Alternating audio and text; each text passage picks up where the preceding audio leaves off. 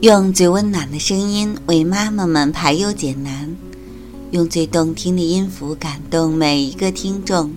各位朋友，大家好，欢迎聆听妈妈 FM，更懂生活，更懂爱。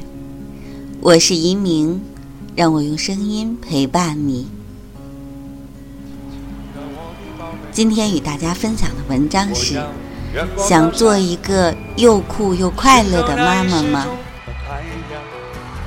寻走那已失踪的月亮，亲亲的我的宝贝，我要越过海洋，寻走那已失踪的彩虹，抓住瞬间失踪的流星，我要飞到无尽的夜空，摘颗星星做你的玩具，我要亲手触摸那月亮，还在上面写你。啦啦呼啦啦，海在上面写你的名字。啦啦呼啦啦啦啦呼啦啦啦。你想做一个什么样的妈妈呢？记得在看电视剧《虎妈猫爸》的时候，觉得里面的虎妈那么好，一门心思为了孩子做出了种种努力、牺牲、让步，却一度被误会，不被孩子喜欢。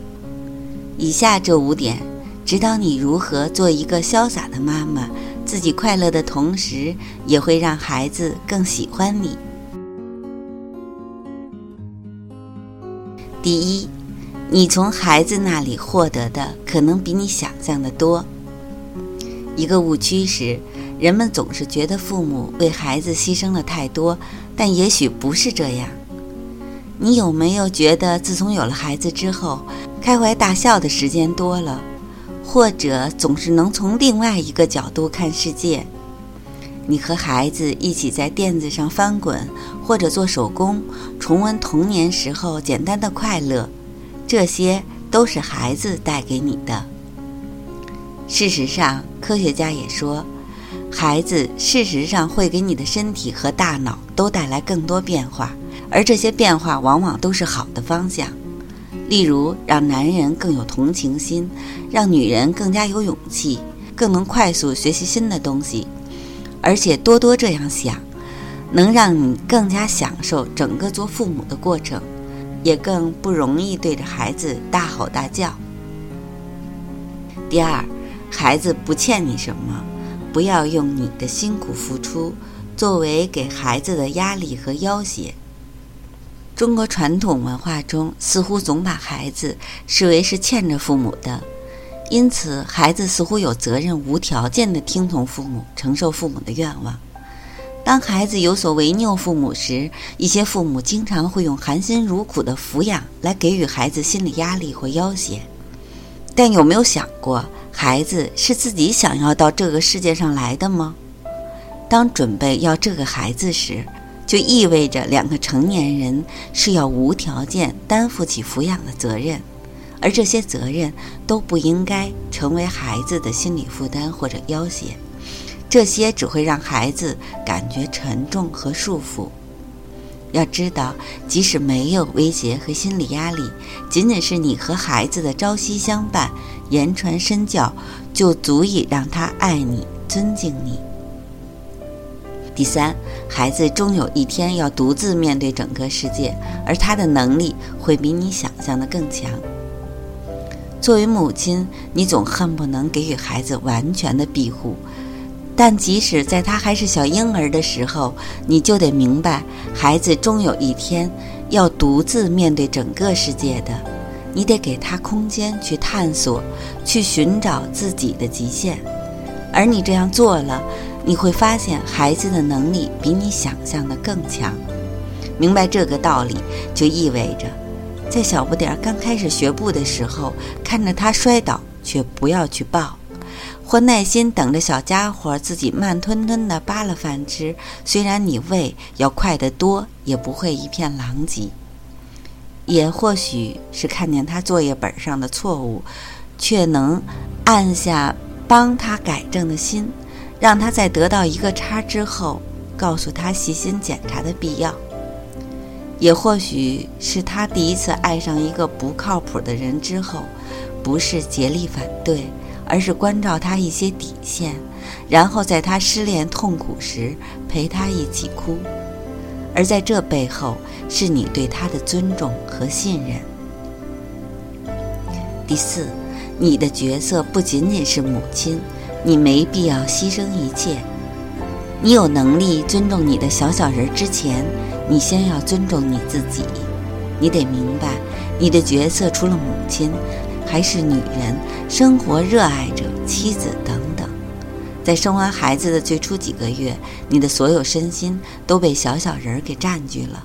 但在他遇见长大之后，你得保留一部分自我给自己。如果仅仅是从短期来看，保留一部分自己的时间和空间，意味着你不会像一个拉得太长的橡皮筋那样断裂。与其因为压力巨大而对着小小人发火，还不如找个事件把孩子丢给老公或者阿姨。找闺蜜看个电影、逛个街呢。保留一部分自我，也意味着除了当一个好母亲，你还热爱点什么，追求点什么。你的热爱，对新东西的好奇和知识的汲取，让你能成为一个更好的人，以及更好的母亲。与此同时，你也是在给自己的孩子言传身教，让他知道做一个有热爱。有好奇、常自新的人是很自然的事儿。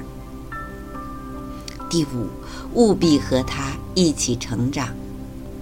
你是不是有时想成为更好的自己呢？心理学家弗洛姆曾在《爱的艺术》中说：“陷入恋爱是一个人第二次完善自我的机会，但其实和孩子一起成长是更好的机会。”当你的孩子第一次嘴里冒出你经常挂在嘴边并不雅的口头禅，或用和你相似的方式暴跳如雷时，你会惊讶地发现，他就是你的小镜子，你的所作所为他都会学样。很多父母在意识到这一点之后，开始戒烟戒酒，或者开始让自己不乱发脾气，这些都让这些父母。成为更好的自己，当然还不仅仅限于这点。小人儿给你的视角，往往可以让你触类旁通的去思考其他领域的事情。